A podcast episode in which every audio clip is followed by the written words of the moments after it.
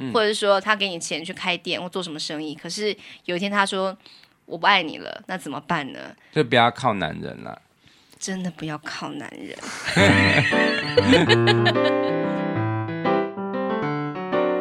欢迎收听夫妻纯聊天之日文情境小剧场，我是冠豪，我是丽萍，每个星期跳三天，不知道几点。我们夫妻准时陪你纯聊天。我刚刚顿了一下，是因为有狗在旁边。对，现在我们如果是在深夜的时候录音呢、啊，我们都会把它放进来。嗯，因为它会。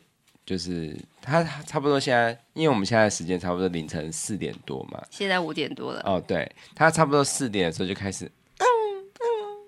我跟你讲，他的生理时钟真的是很烦，四点半准时开始嘿。他到底是为什么？我不知道啊。然后我想说，就放他出来，他就尿了一大泡，这样子，应该是想尿尿啦。嗯嗯，对，他现在对，所以我们我们今天节目有，我真的很像在照顾新生儿，你知道啊？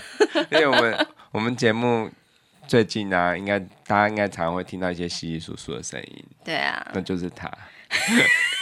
因为我现在，我上一集有跟你讲嘛，就是呃，我上一集日文情景小剧场，我也有讲说，其实我我现在没有很要求完美，嗯、就是反正他就是我的生活的一部分嘛。没有，因为我刚刚笑是因为你说那就是他的时候，我觉得你好像带着爱意，不是哀愁的哀。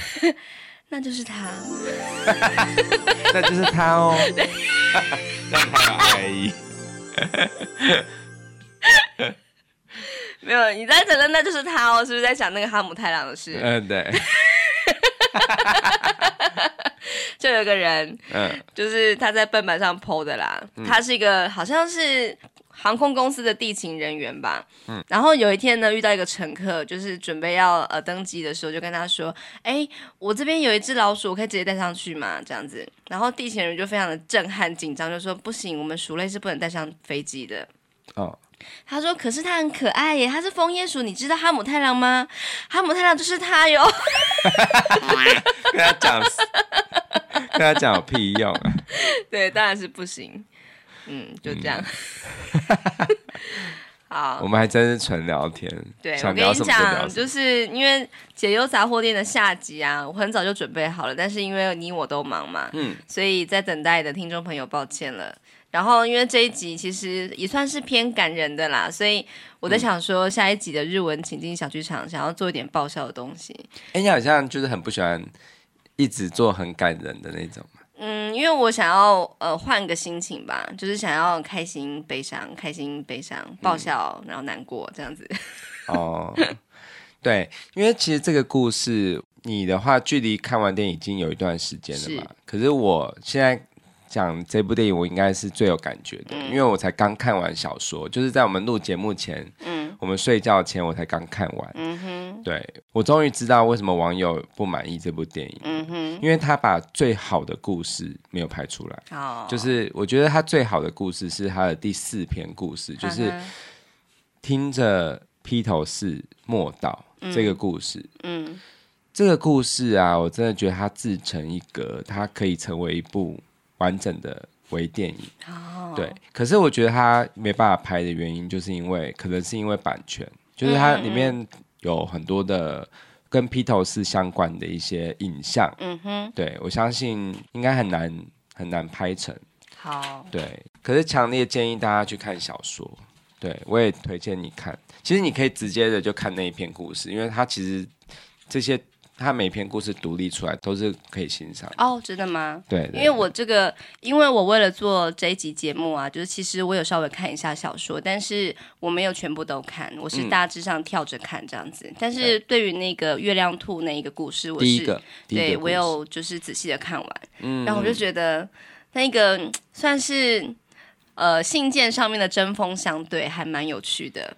对，因为其实，呃，我讲一下，就是他那个小说里面有五个故事嘛，嗯，然后其实，呃，即使是有电影拍出来的故事，但是小说里面写的会更细，而且会跟，譬如说，呃，电影拍出来的是二三五个故事，嗯，但是这二三五个故事在小说中呢，它也会跟第一个和第四个这两段没有被拍成电影的。段落有连结，是对，所以我真的觉得东野圭吾非常非常的厉害。我觉得他的他人物关系，他不愧是理工科哦，你知道他是理工科毕业的吗？呵呵呵，我觉得他的脑是非常非常的逻辑清楚，嗯，而且就是层层相扣，嗯，然后又有人文的意识，嗯，就是我觉得他是一个就是算是左右脑非常平衡的人吧。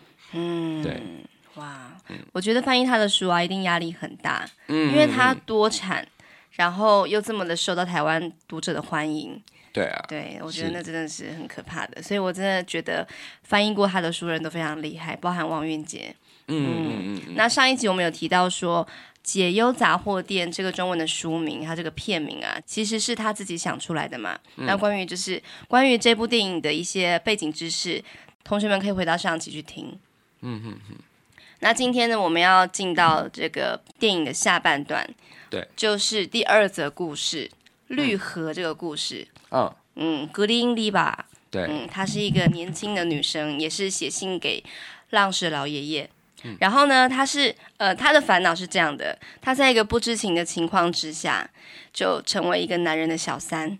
嗯、那个男生呢，就是其实也没有打算要为了这个绿和这个女生离婚什么的。可是呢，他就怀孕了。在这个状况之下，很烦恼，想说到底要不要把这个孩子给生下来。于是他就写信给浪矢老爷爷。嗯，这样子，浪矢回了信，对可是，在电影里面他并没有马上把这个信给呈现出来。可是呢，因为后来浪石老爷爷他年纪很大了，他得了胰脏癌，去住院的时候，在一个偶然的情况之下，他看到了一张简报，就是那个报纸的报道，嗯、上面就是一个好像是一个女生自杀了，然后她是开着车，上面还有小 baby，然后呢就直接开到了河里，然后妈妈死了。可是孩子活了下来，他好像是开到海里哦。哦，是海里。嗯，对。然后这个浪士老爷爷看到了这个报道，非常的震撼，然后也觉得说，哦，原来那个人好像就是当时那个格林利吧，就是那个绿河。对，因为就是。呃，写信给浪士爷爷的时候，他是化名 Green Liver 嘛，就是绿河。可是看到那个新闻的时候，他就看到这个女生的名字不是绿河，是绿船。嗯，对。然后他就是连接到，就是哎，他看到这个新闻的时候，并不是立刻咨询完就看到，而是咨询完一年之后才才看到。嗯，那他就算一下那个时间。就是他那时候不是问他要不要生小孩吗？对，就这个新闻是这个小孩一岁，嗯，所以是一年前，嗯、所以他就自己就连接，嗯，对，就应该是这样子，是，嗯，所以他看到那个标题啊，那个新闻标题就说“无理心中”，“无理心中”就是指说很有可能是很多人一起自杀，可是其中有人是不愿意死的，嗯，比方说像小朋友啊，就是被爸爸妈妈带去跳河，或者是说一对情侣殉情。可能是有一个人是比较想要死的，另外一个人可能还好。哦，这样叫做无理心中，因为那个无理那个字就是有勉强或者是办不到的意思嘛。无理，对不对？对，那心中是指说就是很多人一起死掉的这件事情。嗯，对，所以这个浪矢爷爷看到了这个报道，非常的痛苦，他就问他的儿子说：“难道我这样子回信给这些人真的是对的吗？”他有非常多的自我的怀疑，他就说他觉得。他以为他的答案是很重要、很正确的，可是那些回答对自伤者来说到底有什么意义呢？那些事情才是真正重要的吧？嗯、他的回答真的是对那些人是有帮助的吗？嗯、他每一次收到大家的来信，都会觉得哦，我要绞尽脑汁去回答。他也没有敷衍了事过，可是他不知道那些回答是不是真的对那些人有帮助。也许像这个绿河，他照了这个。浪石爷爷的回信去做了这个决定，他去把这个孩子生下来了。可是，是不是对他们造成极大的不幸呢？嗯，想到这边，他就觉得很坐立难安，所以他觉得他必须要再回到那个浪石杂货店。其实已经歇业了，他希望可以在那里待一个晚上。嗯，这样。那这一段我觉得非常的发人深省，就是我在想说，如果我们就是那个被咨询的人，嗯。你会怎么回信呢？就是你会很中肯的把这个事情的真相告诉他，说你就是应该这样做才对，还是说你会回答他心里面想要得到的答案？嗯，其实这分成在这个电影中分成两派哦，就是一个是浪矢爷爷的那一派，嗯，浪矢爷爷他采用的方式，他主要还是会体恤到对方的心情，嗯，然后会比较温柔的去。呃，就是当然他他也会给出很中肯的一些建议，就是那个建议是呃包裹在比较体恤对方的角度，嗯，对。那但是另外一派就是那那三个年轻人，嗯，那三个年轻人，特别是敦也，他他会是非常非常直率的，因为他其实是就是从未来的角度去看以前嘛，对，所以他基本上他其实是一个呃直接很。铁口直断的方式，嗯，但是其实我觉得这两派都有好处，哎，嗯，对，就是浪矢爷爷的这一派就是很疗愈嘛，嗯嗯，对，那不管他做了什么决定，其实好像都是一个有光明的希望，嗯的决定。嗯、那但是对于铁口直断的那一个那个部分呢、啊，其实看到的人，譬如说，如果假假设是你想要做一件事，然后那个铁口直断反对嘛，嗯哼，那你。你会怎么说？就是你可能会更，如果你真的就是打从心里就是决定要那样做的话，嗯，你不想要听他的，嗯，那你反而他会激起你去用很，呃，就是用不服输的心情，对对对，然后还有你会也会去思考很多现实层面的事情啊，对对，所以我觉得这两派，我觉得重点不是给予。建议的人讲了什么，嗯、而是你自己想了什么，你自己的心中的答案是什么？这样是。然后还有一个重点就是，其实智商者不能够去追后面发生的事情。哦，你说浪石爷爷不可以知道说他后面到底生了孩子吗？还是说他是不是做了什么决定？其实这一点，浪石爷爷其实他很坚守着这个这个分原则。对，像电影里面比较少会琢磨这一块，可是小说里面他就会讲说。呃，绝对不能够看到来咨询的人的脸，对，oh. 不行。而且，而且就是，甚至连他儿子想要问呃他们后续的事情，他都说这是隐私，这是秘密。Oh. 对，然后还有还有就是告诫这个小他的儿子说，你千万不能看到这些，就是譬如说他不那些咨询的人不是会到那个牛奶箱来收回信。对，然后他也告诫他儿子说，绝对不能去看，oh. 不能去看他们的样子，因为如果不小心被他们看到的话，他们回，他们可能就不再来咨询了，或者是，他没办法好好的坦率的说他们想要讲的东西了。对，所以他觉得就是要很谨守的这个原则。怎么这么像张老师的信箱或者是电话？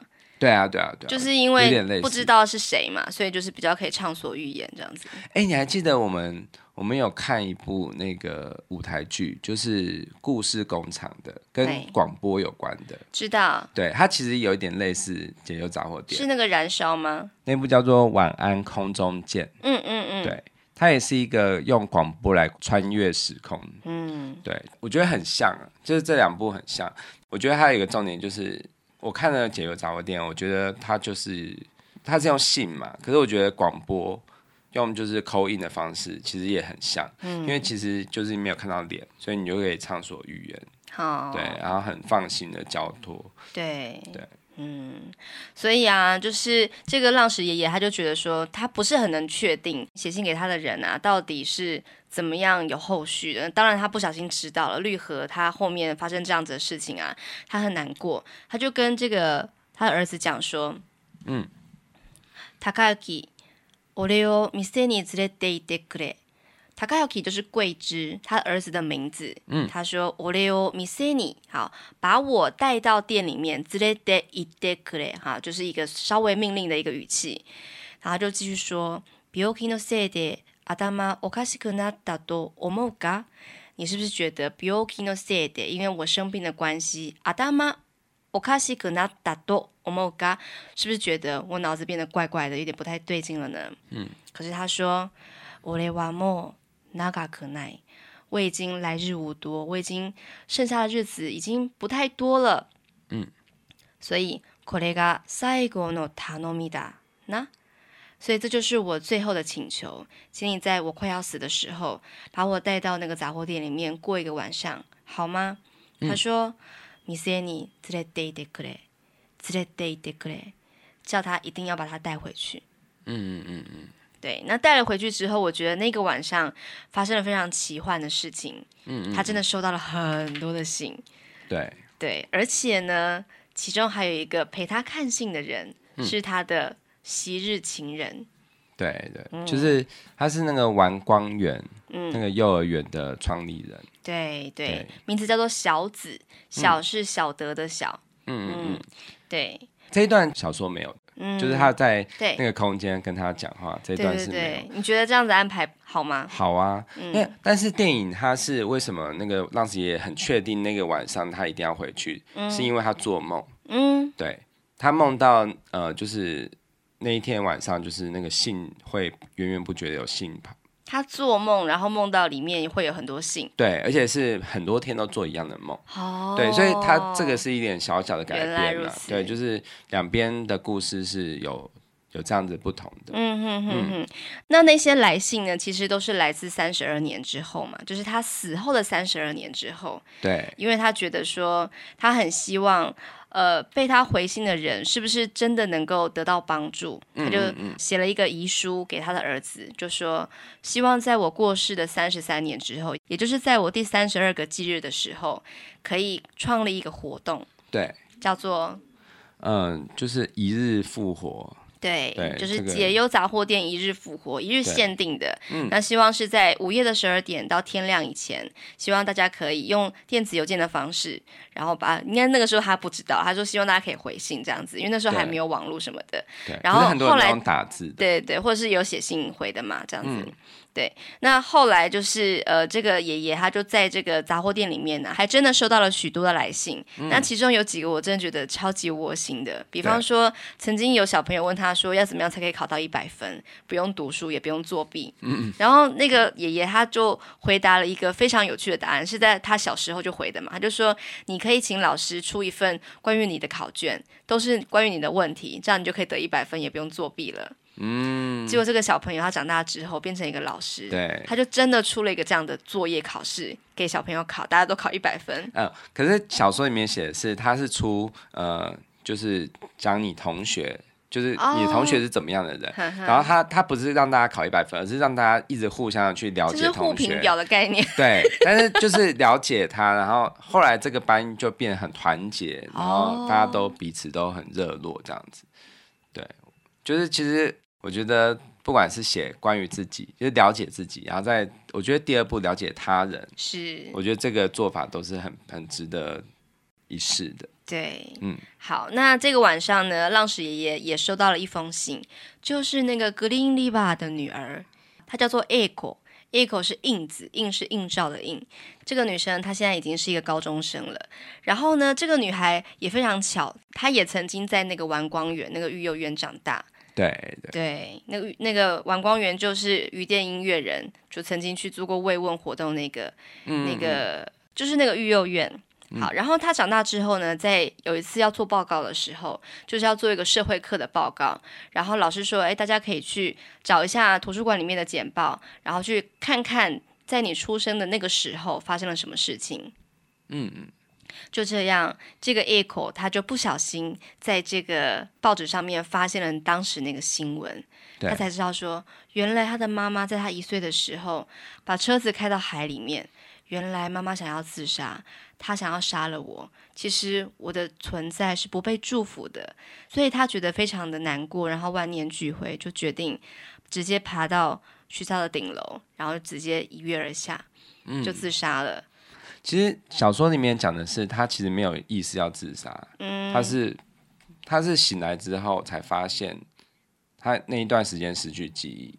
哦，所以他自己不知道他做了什么事。对对对。哦，原来如此。因为我觉得他应该就是在讲那种人万念俱灰的时候，其实有时候一些判断力很不理智吧。对对，确实，因为毕竟就是从小就没有妈妈嘛。然后那个园长跟他说，就是你妈妈是因为意外而过世了。然后他可能小时候就不是有父母的陪伴长大，然后长大之后又发现原来他的身世是这个样子，所以会。一瞬间失去活下去的动力，我想是可以理解的。所以他后来就跳楼了嘛。嗯。可是他没有死，他就是在住院的时候呢，就有个同学来看他。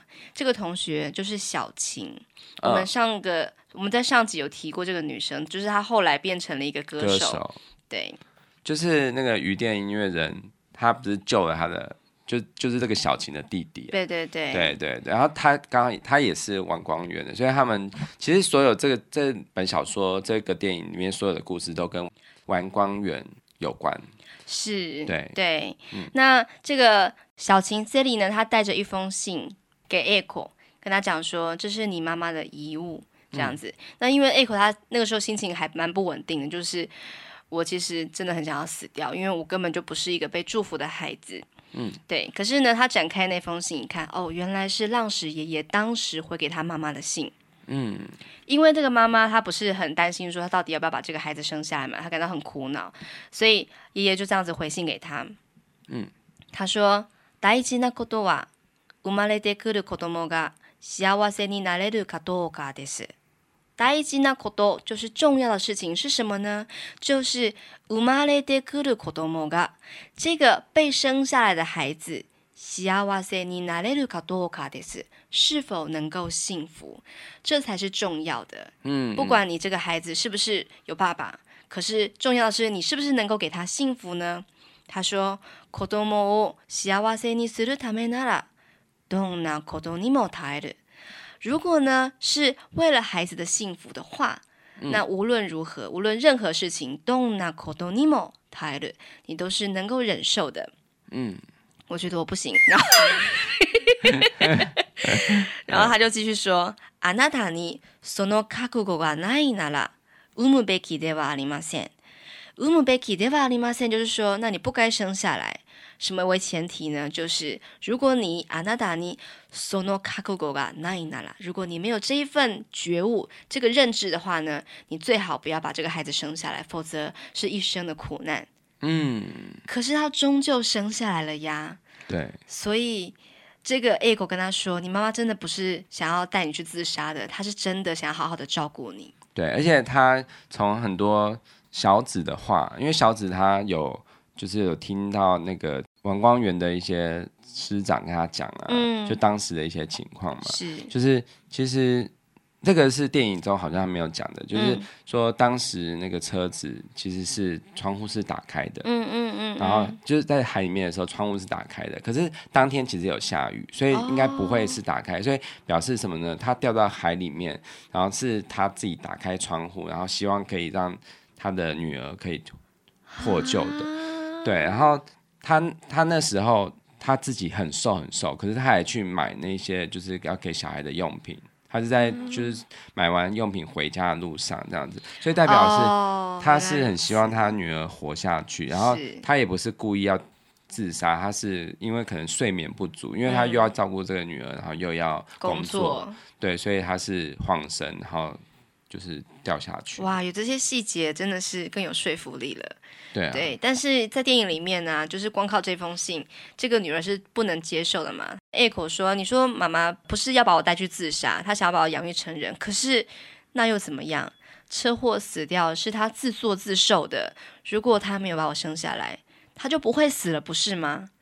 她其实这段话也是非常的在意她的妈妈吧？嗯，快要哭了嘞。对啊，就是，唉。”其实我觉得我们常常会把很多事情都变得是有因果观的、因果论的，就是说，如果他不怎么，如果我我没有生下来，他就不会怎么样。但其实我觉得很多时候，其实你仔细想想看，没有人知道未来会变成怎么样啊，所以也不能这样想吧。因为因为其实我觉得很多事情发生，它都是可以说是上天的安排。对对，所以嗯。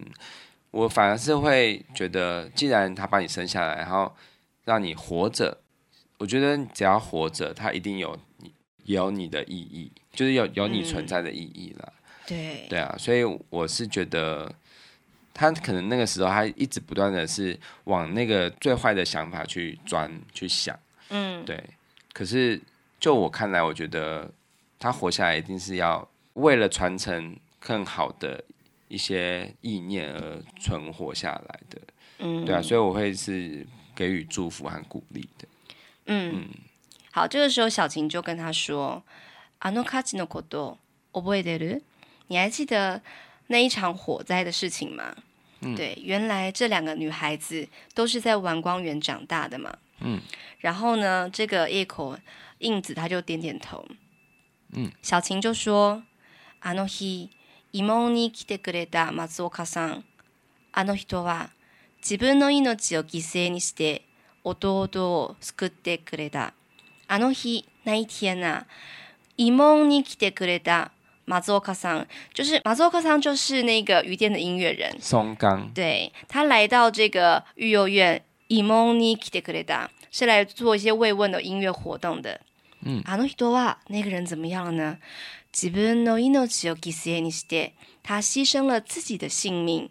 犠牲就是牺牲。对，牺牲。我多多斯克德克雷达救了我的弟弟，他死了，我弟弟获救了。だから。私これからも一生松冈さんに感谢しながら精一杯生きていこうと思ってる。思ってる又出现了。我想，我觉得，我想要怎么样呢？我想要一生松冈さんに感谢しながら，我想要一辈子都一边感谢着这个人，这个松冈さん，这个松冈这个男生，然后精一杯生きていこうと思ってる。希望可以努力的活下去，活着，就因为。就因为他曾经有过这样子的牺牲， 所以我希望我从今而后，これからも都要这样做。嗯，我都要一生感谢着他，然后努力的好好的活下去。嗯，还有继续说，もう谁にも死んでほしくない。我不想要再看到任何人死掉了，我不想要有任何人死了。えこにも，希望你也是，印子你也是，请你不要再想要去自杀了。嗯。他说：“英子ちゃんも 自分の命の大切さとあなたを产んでくれたお母さんの気持ちを分かってほしい。分かってほしい。希望你可以理解。理解什么呢？自分の命の大切さ，就是你的生命有多么的珍贵这件事情。嗯、还有あなたを产んでくれたお母さんの気持ち，把你生下来的那个妈妈的心情，我也希望你可以了解。”所以，请你不要再去死了。唉，我想到这个，就想到我那个朋那个同学，是我也是。对啊，因为因为我我就是我上一集说的那个高中同学嘛，我就是有看了他的脸书，我就一直划，一直划，一直划，一直划，然后就划到了他结婚的那一天的照片，就是他的爸爸就牵着他的手这样子，然后我看到那个我就大哭，对，因为我真的觉得好不舍。对啊，嗯，对啊。可是看这电影之后，我觉得如果这个小朋友长大之后，哦、希望他也可以，就是看看妈妈曾经有这么爱他过。对啊，对啊。嗯、所以这个小晴继续说，就是光明的未来、大好的未来正在等着我们，所以我们就一起这样相信吧。即使我们的身世可能是有点坎坷的。并没有父母在身边陪伴，可是也许未来可以自己去创造。嗯，对，对啊，我觉得东野圭吾在这个、这个故事中，当然就是要传达出这个讯息，就是，是嗯，不管怎么样活下去，其实就有希望。对，嗯、所以这个 Echo 他后来在这个一日限定的活动，他就写了信给浪矢爷爷，就说在那之后呢，我就把这个妈妈的爱放在心里面。努力的过人生，嗯、我现在已经可以很自豪的说，生まれてきてよかった， 嗯，能够被生出来真的是太好了。对，好，我现在有点快要录不下去呢。我跟你讲，其实这个故事看完之后，你觉得很感动吗？你在看的那个披头士那个故事，你会延续这份感动。其实他的他的命题有一点类似，其实也是在讲父母。嗯哼，对。父母对自己小孩，就是父母一向都是好像在我们心目中一向都是可能是很复杂的，你跟你很复杂的情感。有时候我们会觉得爸爸妈妈怎么这样？其实我觉得你看了应该也会得到一些疗愈吧。就是爸爸妈妈怎么这样？就是爸爸妈妈有有时候你看到爸爸妈妈是那个面相，你可能觉得不能接受。可是他对小孩的爱其实是。可能是让他牺牲生命也在所不惜的，嗯、对。当当你有了这样子的，就是你看了这样子的故事的时候，你可能对于很多事情你都不会保持着只有一个面向的，就是想法，你可能会更多的面向，嗯、就是就是有点像是呃，我们看到所有恶人啊，譬如说在电影上看到一些恶人，我们可能会批判他做的一些错事，嗯、但是其实他有很多身份，他可能在儿女面前是另外一个样子。嗯哼，对。那我觉得就是看了东野的书，你就会对于很多事情保持一个很温柔的眼光去看待。嗯、是，嗯。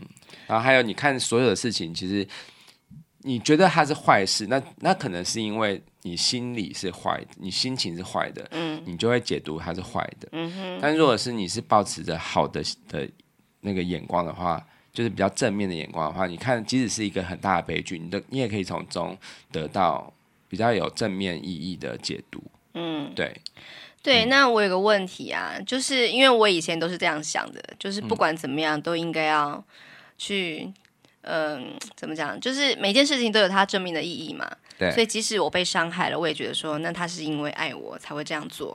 可是就是因为发生过很多次，我就想说，哦、你又在讲那个？对，因为我有时候会觉得说啊，我是不是应该要就是打破这个僵局？其实、呃、我们还是家人这样子。可是有时候真的会被那些很尖酸刻薄的字眼给刺伤到，就是一时都无法回复。到现在还是很在意。我觉得那是因为你还是把它当做是一个正常人在看待。哦，因为你当你是把它当做是一个心理有一点问题、有点疾病的人的话，你会比较释怀一点，因为你也会觉得，嗯，很多事情是不能勉强的。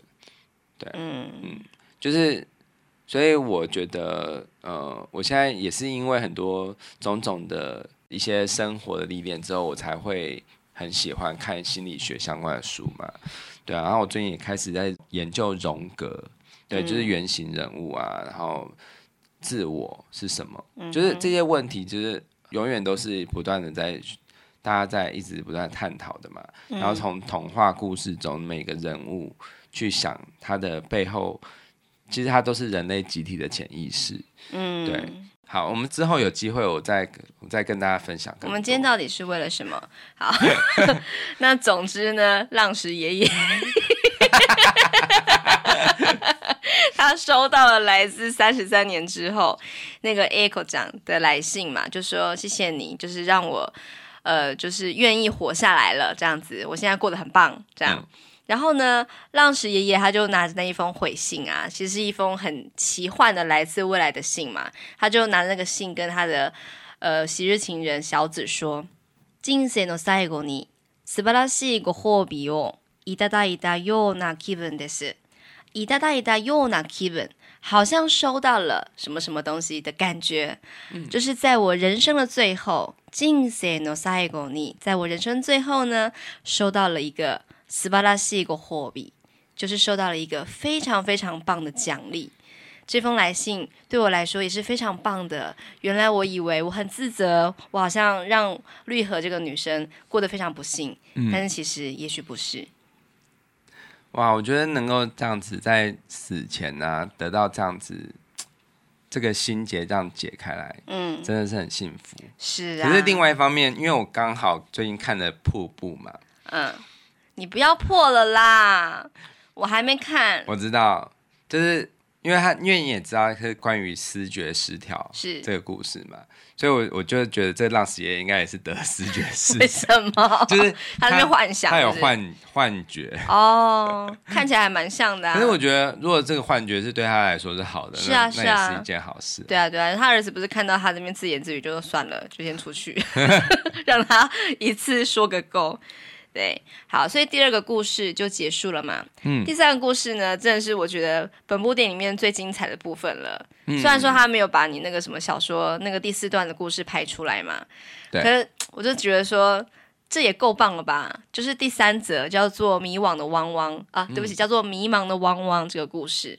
嗯嗯嗯嗯，对，这个故事在小说里面，它也是放到最后面嘛，嗯，因为我觉得它就是一个。画那个圆，把它接上最最开始的这三个人，这三个小偷。对。对，那这个故事才会是完整的一个圆。对对对，你真的看得惊奇连连呢，就觉得哇，这个这样子绕一圈又回来，对，真的很厉害，真的，而且会觉得我也好想要有人这样写信给我，就是告诉你什么股票会涨，什么时候可以买台积电，可以可不可以赶快告诉我这样子？嗯嗯嗯。好，他就讲说有一个女生啊，叫做呃晴美，那个对对对，武藤晴美。叫做哈鲁米，呃，可是她在这个电影里面好像不是叫武藤哎、欸，哦，小说是叫武藤，好像叫田村哎、欸，哦，是因为她原名叫做武藤晴美嘛，可、嗯、是她她后来。的养父母叫做田村哦，所以他改姓。他养父母其实是他他的妈妈的姐姐啊。哦，对，就是所以是阿姨阿姨对阿姨呃，应该是姨婆啦。哦，好好好好，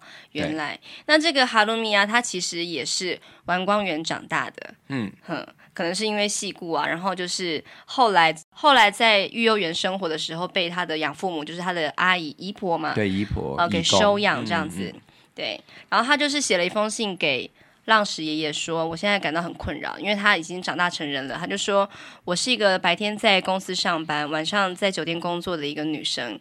然后因为我很需要一笔很大的钱，我想要报答领养我、照顾我的这个姨婆跟姨公。对，所以呢，我很需要很多的钱。有一天，就是我有一个酒店的客人跟我说，他要包养我。嗯、那我可不可以这样子？嗯嗯，我不知道该怎么办，你觉得怎么样呢？他就写信这样子问。好，那这个时候呢，情节又回到了那个已经废弃的那个杂货店嘛。对，就三个小偷收到这个信。嗯，好，然后他们就开始那边小屁孩的回答，怎么样？就是就是跟他讲，不要在那边傻了，好不好？对不对？嗯，就是说不要再听信男人的这个任何的花言巧语。他现在包养你。之后未必会嘛，嗯、或者是说他给你钱去开店或做什么生意，可是有一天他说我不爱你了，那怎么办呢？就不要靠男人了，真的不要靠男人。我觉得应该是说不要靠任何人，不要不要纯真的只觉得相信对方会给他一切。对，因为我觉得自己还是最重要的。对，那。可是这个三个小偷就开始吵起来，说：“可是我觉得我应该要就是跟他讲一些呃他可能想要听的话，比方说你还是可以呃多多努力啊，人生还是有希望的啊。”可是呢，阿紫雅就是那个最帅那个男生嘛，就是觉得说哪有可能我们这样写信给人家，他的命运就可能有这样的改变呢？没有那么好的事情吧？嗯、他就说：“人の运命でもはそう简单に変えるもんじゃねえだろう。そう简单に変える。” 那么样简单的就能够改变？梦讲内达洛并不是这样的吧，并不是这种东西吧？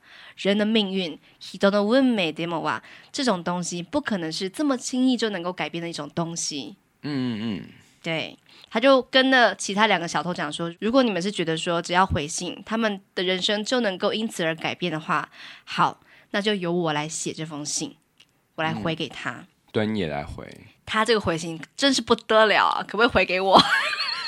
他他是第一次在这个故事中他，他他写这个信，因为通常之前都是那个祥太跟信平，对对，这两个他的同伴，对对对。那敦也他的故事，因为他自己他也是一个就是被妈妈妈妈也是在酒店上班，嗯，然后他。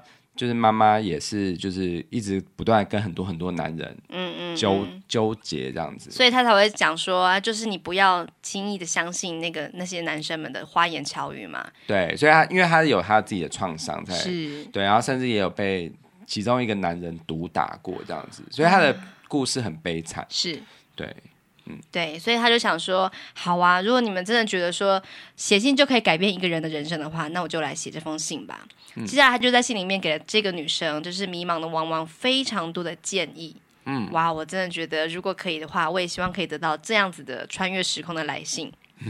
对，他就跟他说，请你不要在酒店上班了。嗯，请你好好的在办公室里面好好的工作，做你应该做的事情，然后呢，好好的去读书。嗯，你要研究什么是经济，什么是投资。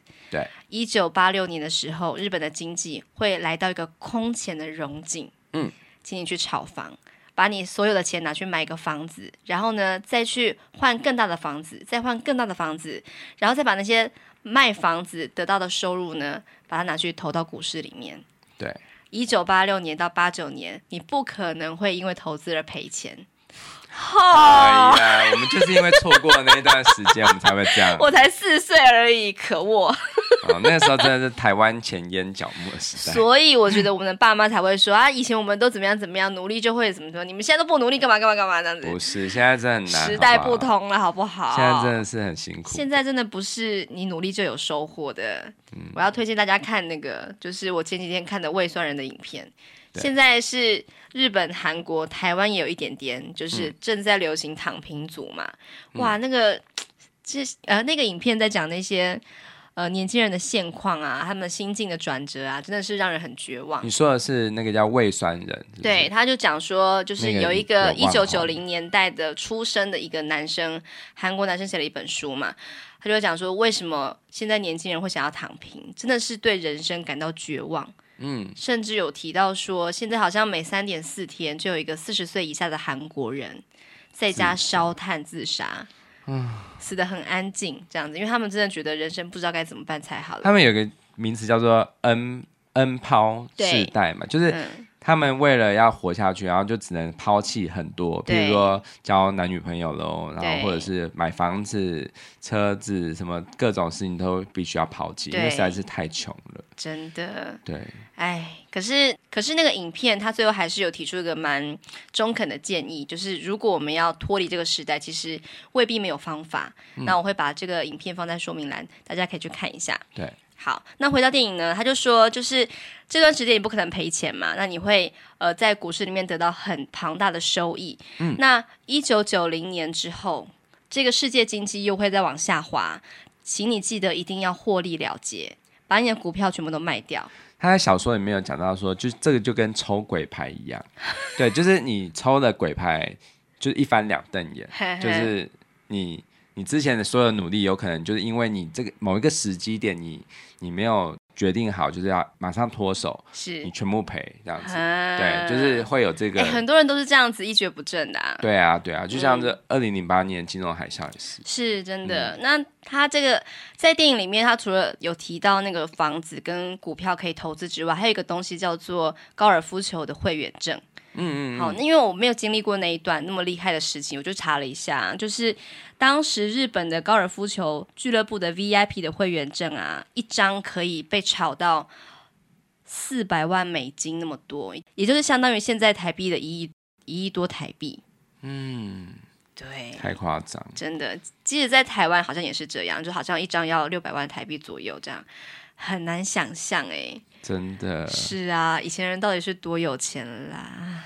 对，不过这个我要讲一下，就是小说跟电影还是有差别的。是就是呃，电影中就是那个女生就没有，就是没有去酒店上班嘛，嗯、然后就一直在公司里面很努力这样子。嗯、可是小说里面呢，这个女生她很聪明，因为她知道在一般公司赚的不多，就是不会那么快累积财富，是，所以她就给自己一个期限，在酒店。又继续待了七年，嗯、在那个时候大赚特赚，嗯、然后再把这些钱全部拿来。嗯、但是他不是只是在酒店而已，他也会去研究投资什么的。好棒！对，就是其实我觉得他也是一个很现实的一个一个考量，就是说哪里钱赚可以赚的累积财富更快。对啊，对啊，对，要有先有资本。嗯要先有本钱才能够投资嘛？对啊，对啊。嗯、然后这个信里面就是敦也的回信，后面又提到说，一九九零年之后呢，这个电脑啊、手机啊、网络这些东西会开始发展。嗯。可是因为当时这个收信的人一定不知道这是什么东西嘛？什么是网络啊？Net 对是什么东西？嗯、对。所以他就说，可是到时候你就会知道那是什么样的场景。也许你可能觉得无法想象，可是如果你愿意相信我的话，请你试试看。因为这个时代，就是他现在这个这个时代，嗯，他其实已经有电脑这个概念了。嗯哼，他知道说那个东西就是他他那个解释，敦也解释就是说，人人都有一台电脑，嗯，对，然后甚至有网络，每个人都可以有携带型的电话，这样子，嗯嗯嗯嗯，对，嗯，其实就是预言现在。但是他没有预言到之后，更之后有可能还有元宇宙的发生，因为他不知道 那时候是 二零一二。年，对呀、啊，这个概念还没有很明确，真的真的。可是我觉得，其实我觉得现在你说，如果有一个浪矢爷爷他要从未来写信给我的话，我觉得元宇宙真的是个可以，现在是一个蛮关键的一个可以投资的点。是啊，对，因为知道之后的未来，可能就真的就是像是一级玩家的那种世界。对对，可是你要先去酒店上班。我觉得那个是女生吧，就是为什么？你把洛朗都放在什么地方了？我觉得我我我觉得我不适合当那个公关，那个叫什么牛郎。可是我真的觉得你有这个本钱呢。如果你愿意，反正怎么样都不是广播了。我觉得广播真的是对，要先有钱。对，好，那我们就来到电影的最后一段话了。我觉得真的是，嗯，电影里面最疗愈人心的一段吧。嗯、因为这个敦也他就是一直都不相信，到底是一个什么样的机制，可以让这个过去跟未来的信件可以这样互相流通。对，他做了一个实验，就是把一张信纸撕下来，然后折起来是空白的，什么都没有写，然后就从店家的外面投进来。嗯，结果呢，真的投到了过去了。因为因为他投进来，他叫他两个伙伴在里面看，是就发现他投进去，从那个那个铁门的那个缝这样投投进去，但是里面的人没有看到投进来。对对对对，就是就是印证说他其实是。是时空是错置的，对对对。对那没想到他那一个信就这样投进去之后啊，就是那个浪石爷爷，他就是去那边待一个晚上的时候手倒了。对对，好，然后浪矢爷爷就非常的认真的思考说，哎，这个人到底为什么要写一封空白的信给我啊？其实他那时候也没想那么多，就是觉得想要实验一下这样子而已嘛。嗯。可是呢，浪矢爷爷在最后的最后，他非常认真的回复了这封信。真的是本段电影的高潮了。对，这一段真的很感人。对，他就说：“致亲爱的无名氏，我仔细思考了一番，我真的不知道你为什么要写一张白纸给我。我能够想到的就是，也许，也许这封空白的信代表了你的内心的状态吧。”嗯，他说：“今のあなたには自分の道が见えていない。现在的你，今のあなたには。”看不见自己的道路，自分の道が见えていない。でも、但是啊，どうか绝望しないでください。 请你绝对千万不要绝望，绝望しないでください。どうか谛めないでください。请你也绝对不要放弃。因为你刚刚提到、嗯、这个男生的身世很坎坷，他被他的妈妈呃就是抛弃了，又曾经被他的就是妈妈的男人给毒打过嘛，他一定是全身心灵都是伤痕累累的吧？嗯。可是呢，浪矢爷爷这样子鼓励他，他说：“ あなたの未来はまだ白纸です。你的未来，你的未来，まだ白纸，还是一张白纸呢。嗯。白纸だから。”どんな未来も描けます。因为就是一张白纸的关系，白纸だからどんな未来も，不论是怎么样的未来，都能够描けます，都能够去描绘它。嗯、你可以把这张白纸当做你人生的地图，好好的去走它一遭，好好的去为你的人生铺展开来。嗯， すべてがあなた次第なのです。这一切都取决在你，你到底要怎么样去过你的人生呢？何もかもが自由で，一切都是非常自由的，都是自由的，都是自由的。可能性は无限に広がっています。啊，可能性是无穷无尽的，去铺展开来展现的。对，就像是一个白纸，就是 那个浪矢爷爷看到的是有希望的，你可以重新描绘自己的地图嘛。是对。那有些人如果是比较悲观思考的人，可能就看到它就是一张空白，你。很对于未来很茫然，是，但这个茫然有可能其实是还是也是一个有希望的开始啊。对，只要你愿意提笔去描绘你的人生地图。对，所以这个爷爷最后就说了这样的一段话，他说：“その人生を悔いなく燃やし尽くされることを 心より祈っております。”最后面的“心より”“心より”。祈っております是说，我衷心的祈祷，祈祷什么呢？祈祷你能够その人生を悔いなく，把你的人生尽情的燃烧殆尽。燃やし尽くされる，把你人生尽情燃烧殆尽之后，不留下一丝遗憾。悔いなく，嗯，这个很彷徨的、很无助的， 他很剑拔弩张。这个男孩子看了这封信之后，一定是非常非常的受到震动的吧。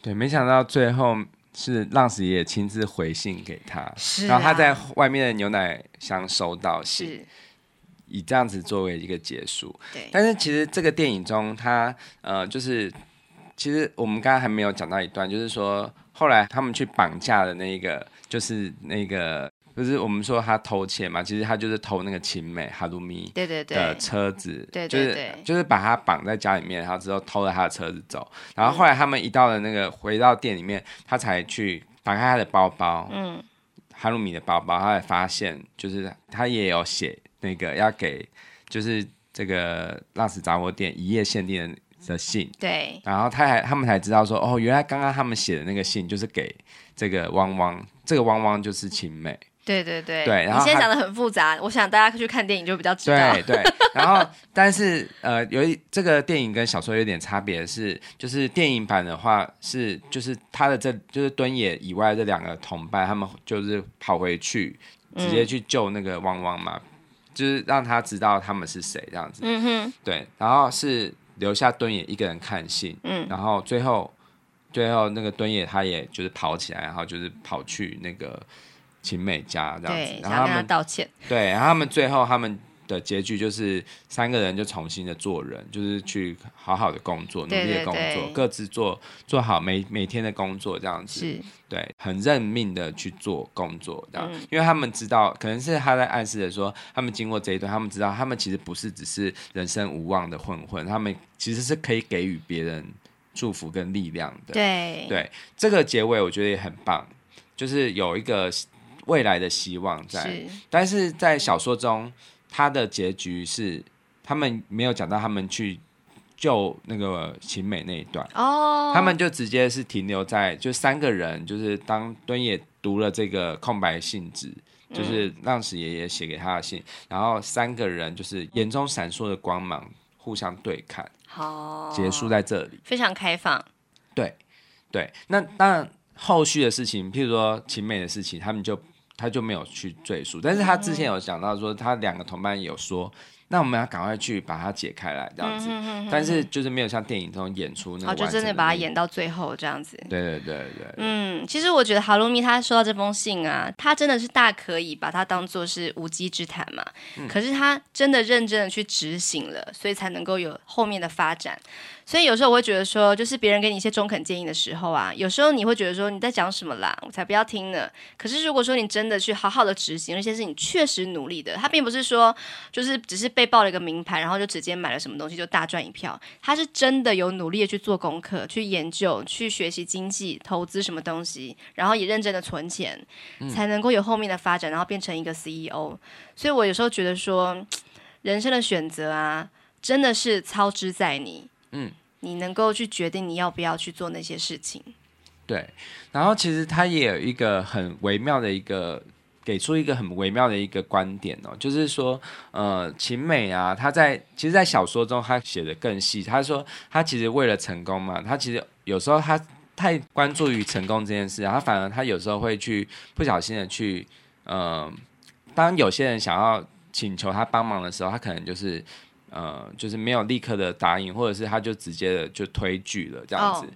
可能会害得某一些，像譬如说在小说里面有一个就是那种馒头店，嗯、mm，hmm. 对，就是他他就没有办法去帮助到对方，mm，hmm. 对，这样子，然后但是他他心里面有想要帮助的，就是晚光源，他想要去买下晚光源，mm hmm. 因为他知道晚光源的二代接班人就是。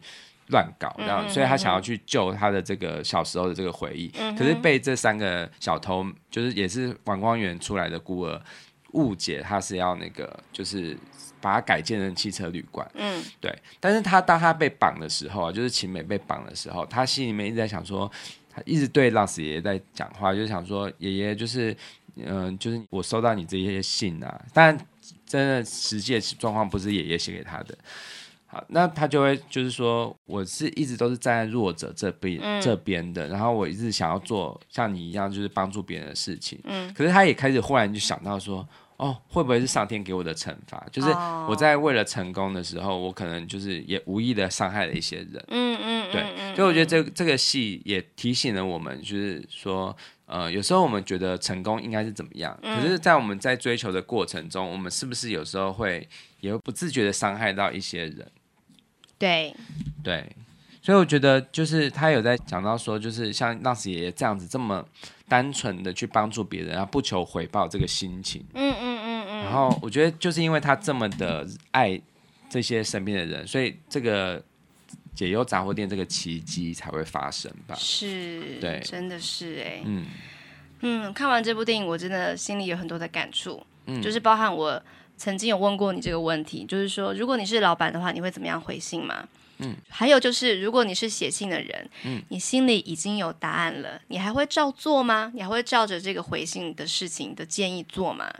有时候未必，但是如果说你做了，啊、不管你做了什么决定啦，嗯、对我觉得都是你的人生嘛，嗯，还有就是答案真的那么重要吗？对啊，就像我之前说的，我没有听算命的说法，是我觉得还是做我觉得非我不可的事情，嗯、就是像我如果我去做房仲。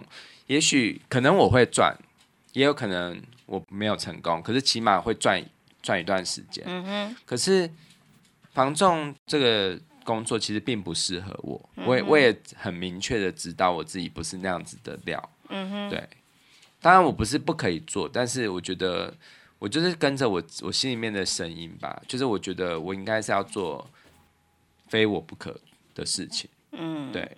好，新的一年即将到来。对，继续努力吧。对，我觉得对，就是刚好是在这个年关将至嘛，就是要跨年了。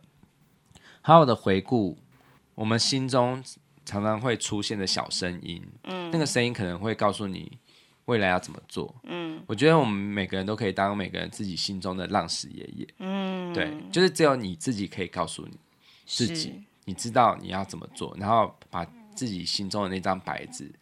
画上最漂亮的地图。嗯，对，有时候真的觉得也不要刻意的去勉强自己吧。嗯、如果你真的觉得很辛苦的话，先稍微休息一下。对、啊，我觉得答案会出来的。是，嗯，没错。好，跟大家分享这一部电影叫做《解忧杂货店》。嗯，小说也可以去看哦。嗯，好。好，那我们就下次再聊吧。OK，好，拜拜。拜。